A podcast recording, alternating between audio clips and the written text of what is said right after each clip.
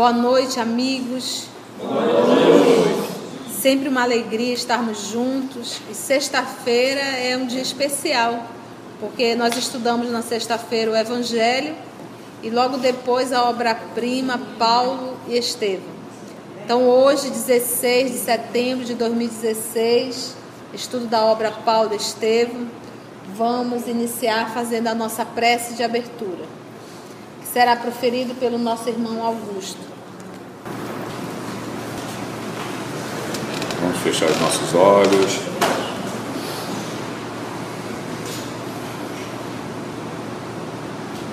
E assim, mestre amigo Jesus,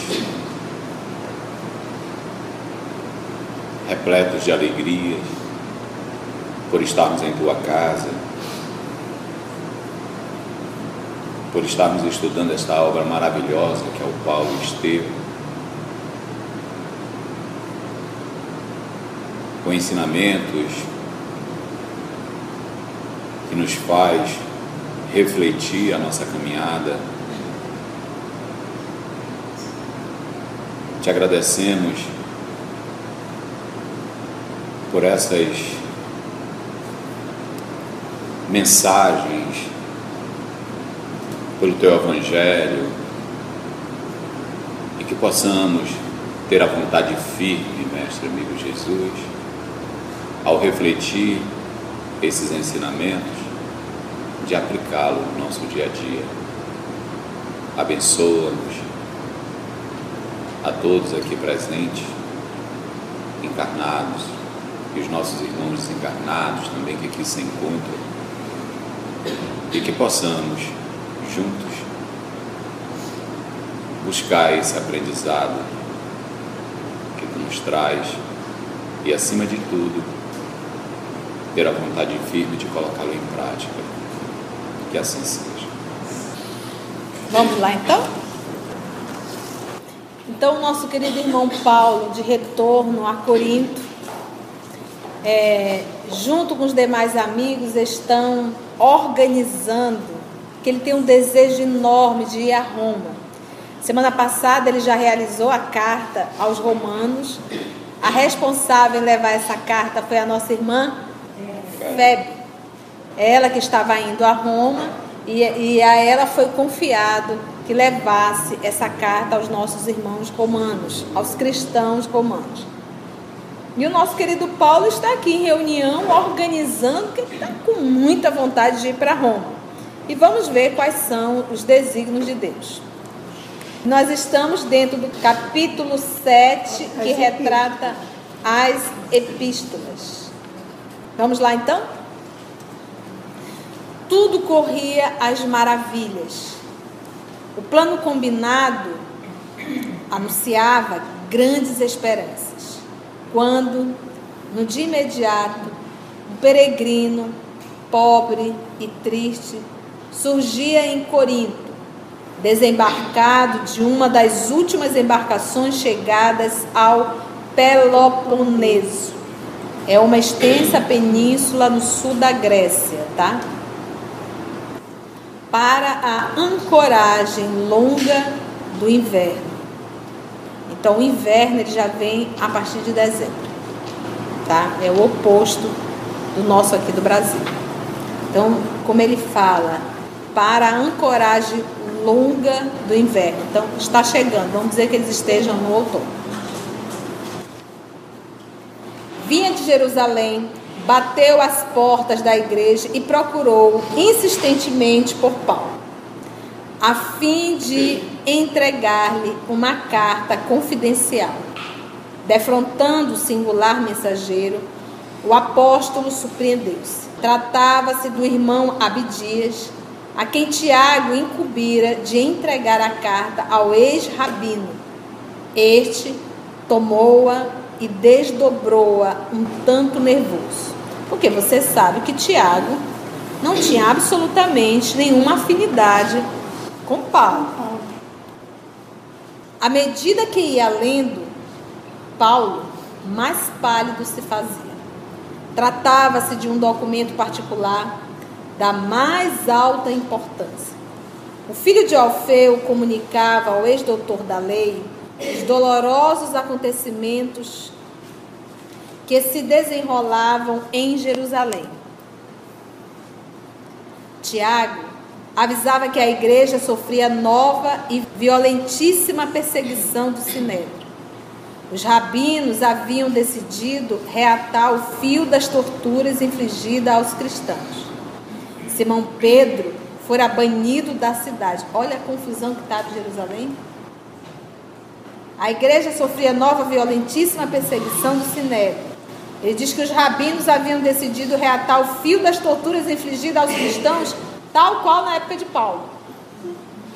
E Simão Pedro fora banido da cidade. Então nós estamos aqui aproximadamente no ano 56, 57, 59.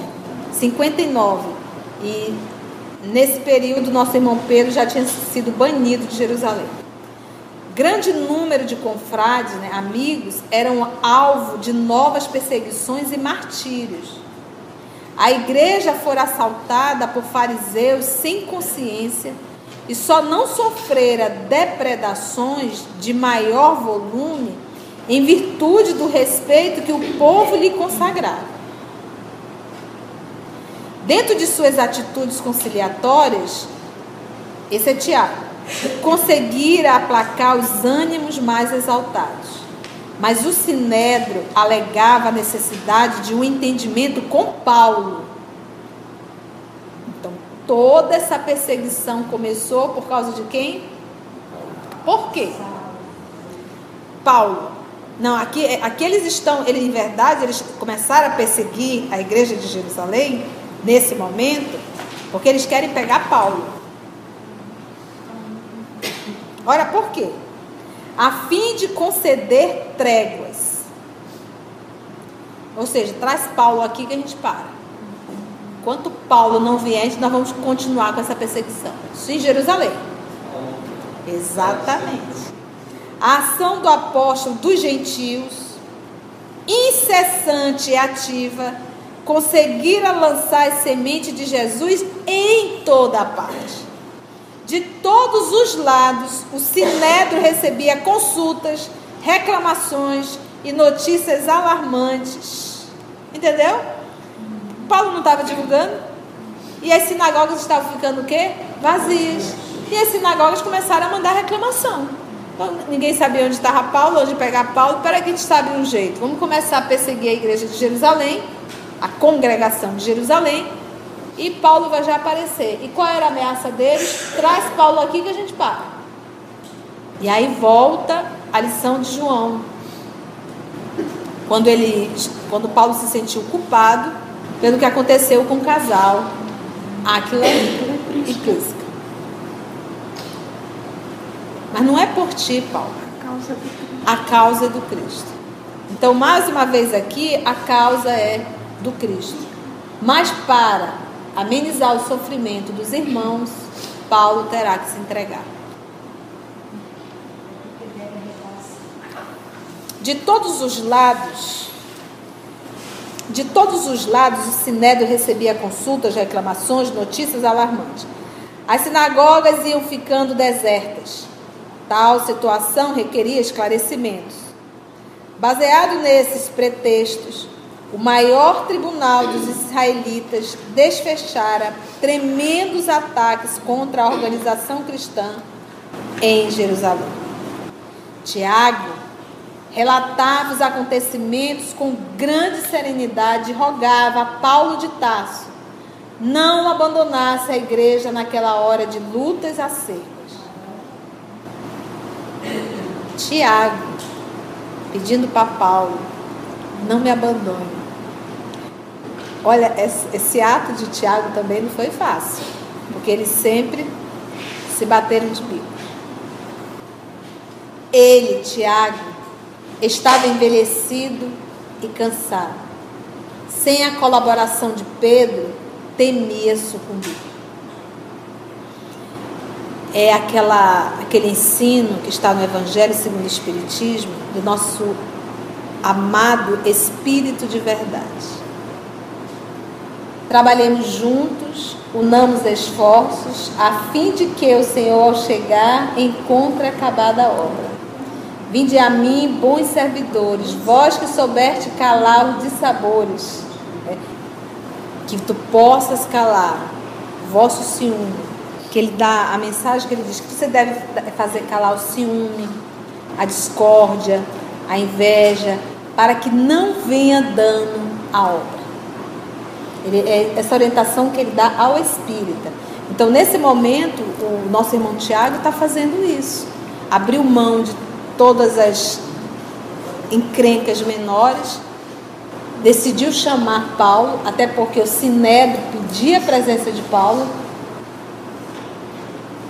E ele passou a mão por cima de tudo isso e pediu socorro a Paulo. Estava envelhecido e cansado. Sem a colaboração de Pedro, temia sucumbir. Pedia então ao convertido de Damasco fosse a Jerusalém, afrontasse as perseguições por amor a Jesus, para que os doutores do Sinédrio do templo ficassem bastantemente esclarecidos. Acreditava que ele não poderia advir nenhum mal, porquanto o ex-rabino saberia melhor dirigir-se às autoridades religiosas para que a causa lograsse justo êxito. E lembra que ele tem cidadania romana. Ele não poderia chegar lá e ser morto. A viagem a Jerusalém teria somente um objetivo. Qual seria? Esclarecer o sinédrio, como se fazia indispensável. Depois disso, que Tiago considerava de suma importância para salvar a igreja da, cap da capital do judaísmo. Paulo voltaria tranquilo e feliz para onde lhe aprovei. Pode ir para qualquer lugar, mas vem aqui, acode. A mensagem estava crivada de exclamações amargas e de apelos intensos, fortes, enérgicos. Paulo de Tasso terminou a leitura e lembrou o passado. Com que direito lhe fazia o apóstolo Galileu semelhante pedido? Tiago sempre se colocara em posição antagônica, em que pesasse a sua índole impetuosa, franca, inquebrantável, não podia odiar. Entretanto, não se sentia perfeitamente afim com o filho de Alfeu, a ponto de se tornar seu companheiro adequado em lance tão difícil procurou um recanto solitário da igreja. Sentou e meditou. É isso que nós devemos fazer antes de tomar qualquer atitude. Te recolhe no canto, né? E ele, como Saulo, era assim, né? Ele é... não parava para pensar, não. Não, ele era, tinha um, era um. agia realmente assim de forma tempestuosa, né? Experimentando certas relutâncias íntimas em renunciar à partida para Roma não obstante o projeto formulado em Éfeso, nas vésperas da Revolução dos Ourives, de só visitar a capital do império depois de nova excursão a Jerusalém, procurou consultar o Evangelho, por desfazer tão grande perplexidade. Desenrolou os pergaminhos e, abrindo-os ao acaso, leu a advertência das anotações de Levi. Olha só Concilia-te depressa com o teu adversário. Vocês fazem isso? Vocês têm esse hábito? No momento de.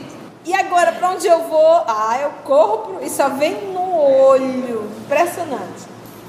Então, a espiritualidade está ali sempre para nos acolher. É ótimo, gente. Você, no momento de dúvida, você faz uma prece, te recolhe, pega o Evangelho, pega um livro de Emmanuel, abre, que vem na medida. Diante dessas palavras judiciosas, não dissimulou o assombro, recebendo-as como um alvitre, uma proposta, né, um conselho divino para que não desprezasse a oportunidade de estabelecer com o apóstolo Galileu os laços sacrossantos da mais pura fraternidade. Não era justo alimentar caprichos pessoais na obra do Cristo, que é o que está no, no, no Evangelho segundo o Espiritismo, pelo nosso amado Espírito de verdade. Não era justo alimentar caprichos pessoais na obra do Cristo. No feito em perspectiva, não era Tiago interessado na sua presença em Jerusalém, era a igreja, era a sagrada instituição que se tornara tutora dos pobres e dos infelizes. Olha, ele já deslocou, não é Tiago, é o Cristo. Aquilo que eu digo, quando nós, nós somos convidados para ir a uma casa espírita, seja onde for, não é a pessoa, não é a casa, é o Cristo nos chamando. No feito em perspectiva, não era Tiago, né? era a igreja, era a sagrada instituição que se tornara tutora dos pobres e dos infelizes. Provocar as iras farisaicas sobre ela, a igreja, não seria lançar uma tempestade de imprevisíveis consequências para os necessitados e desfavorecidos do mundo? Recordou a juventude e a longa perseguição que chegara a mover contra os discípulos do crucificado. Teve a nítida recordação do dia em que efetuara a prisão de Pedro entre os aleijados e os enfermos que o cercaram. Soluçante. Você lembra quando ele foi prender Pedro? Prendeu Pedro, prendeu João, prendeu Estevão. Tiago só não foi porque estava de joelhos. Lembrou que Jesus o chamara para o divino serviço, às portas de Damasco, que, desde então, sofrera e pregara, sacrificando-se a si mesmo e ensinando as verdades eternas, organizando igrejas amorosas e acolhedoras, onde os filhos do Calvário tivessem consolo e abrigo de conformidade com as exortações de Abigail. Olha a palavra aqui, consolo e abrigo. Porque muitos de nós, nós nos preocupamos muito em dar abrigo e esquecemos do consolo. Existe necessitado de todos os níveis, não é só o necessitado material. Eu não tenho que me ater só a esse tipo de necessidade. Há pessoas que não têm fome física falando, mas existe uma fome de espiritualidade. Pessoas que às vezes tentam inclusive o suicídio. E que nós também temos que acolher. Nós também temos que levar essa palavrinha aqui, consolo. De conformidade com as exortações de Abigail. E assim chegou à conclusão de que devia aos sofredores de Jerusalém alguma coisa que era preciso restituir. Em outros tempos, fomentar a confusão privara-os da assistência carinhosa de Estevão, iniciara banimentos impiedosos. Muitos doentes foram obrigados a renegar o Cristo em sua presença, na cidade dos rabinos. Não seria aquela a ocasião adequada para resgatar a dívida enorme? Paulo de Tarso, iluminado agora pelas mais santas experiências da vida, com o Mestre amado, levantou-se e, a passos resolutos, dirigiu-se ao portador que o esperava em atitude humilde. Amigo, vem descansar, que bem precisas. Levarás a resposta em breve dias.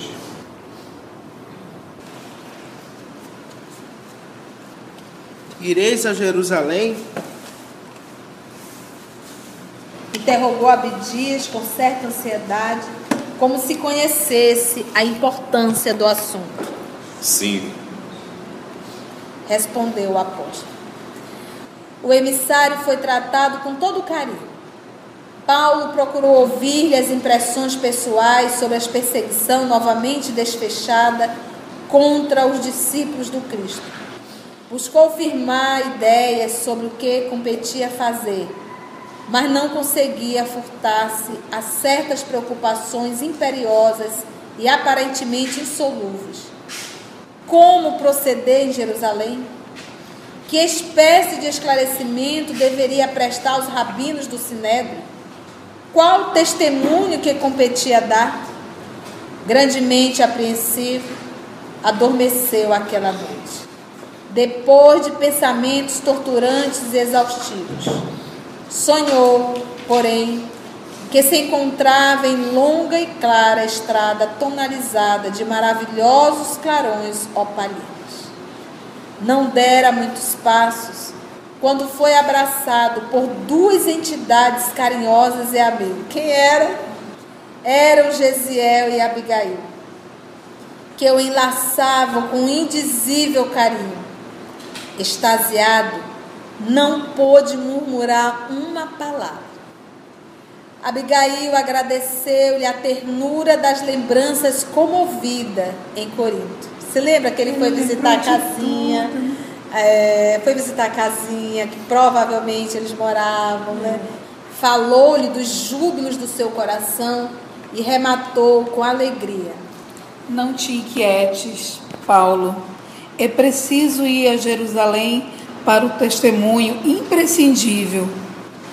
No íntimo, o apóstolo reconsiderava o plano de excursão a Roma, no seu nobre intuito de ensinar as verdades cristãs na sede do império. Bastou pensá-lo para que a voz querida se fizesse ouvir novamente em um timbre familiar.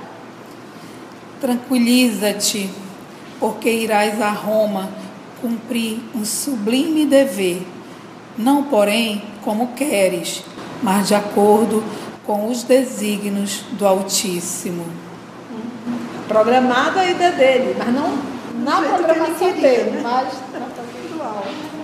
e logo esboçando angelical sorriso.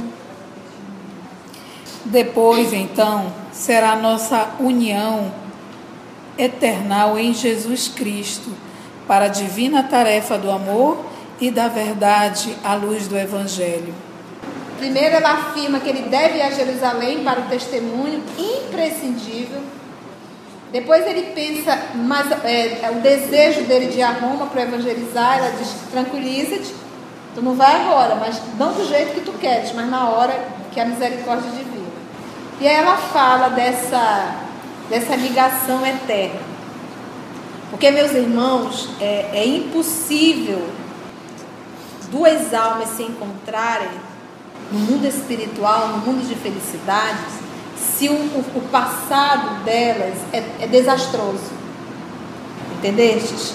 Então, para que duas almas se encontrem, ambas têm que olhar para trás e saber que não transgrediram a lei. E esses dois em nenhum momento transgrediram. E Saulo a ama, que é a noiva espiritual, que ele foi incapaz de se envolver com outra pessoa. Tamanho amor.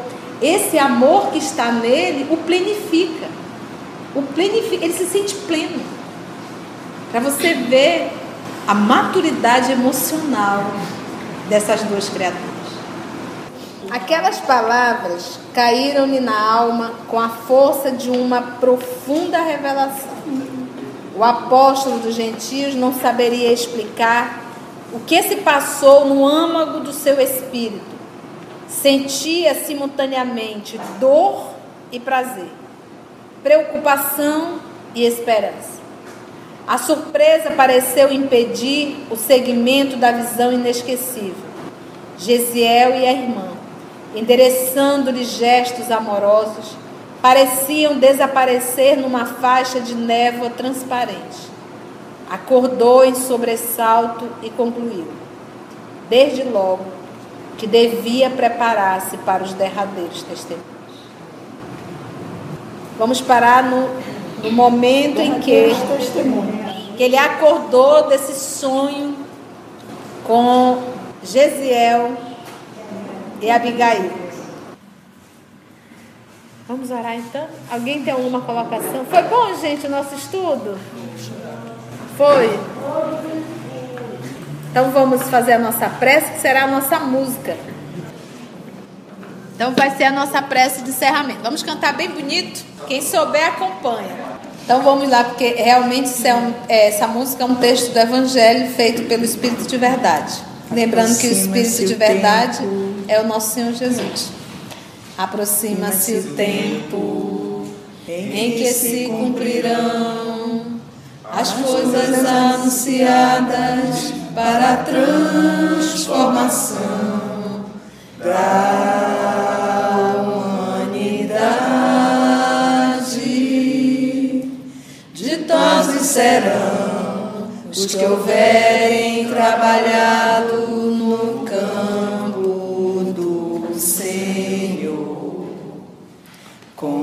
caridade.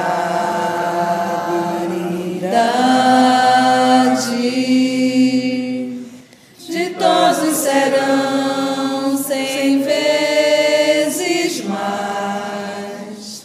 Ditosos serão os que acham dito a seus irmãos.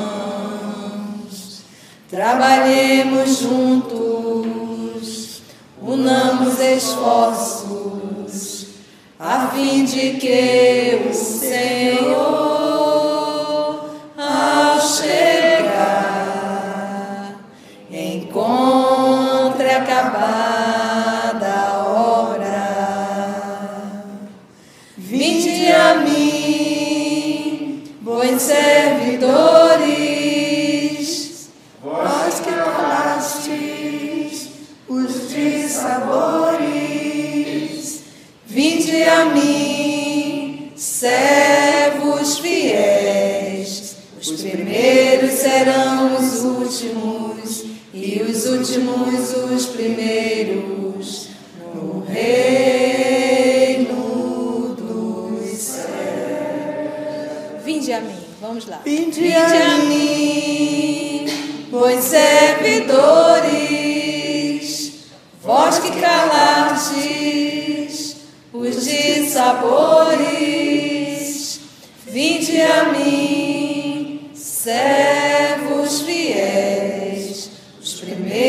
serão os últimos, e os últimos os primeiros, no reino dos céus. Só temos, Senhor da vida, é te agradecer. Te agradecer por esse momento de estudo em teu nome. Te agradecer, Senhor da vida, pela tua presença. Te agradecer, Senhor Jesus, pelo alimento espiritual que nos foi dado essa noite, que tanto nos fortalece, que tanto nos alegra. Muito obrigado, amor de nossa vida. E muito obrigado a todos vocês, amigos espirituais, que aqui conosco se alegraram e nos inspiraram. Muito obrigada, Senhor da vida.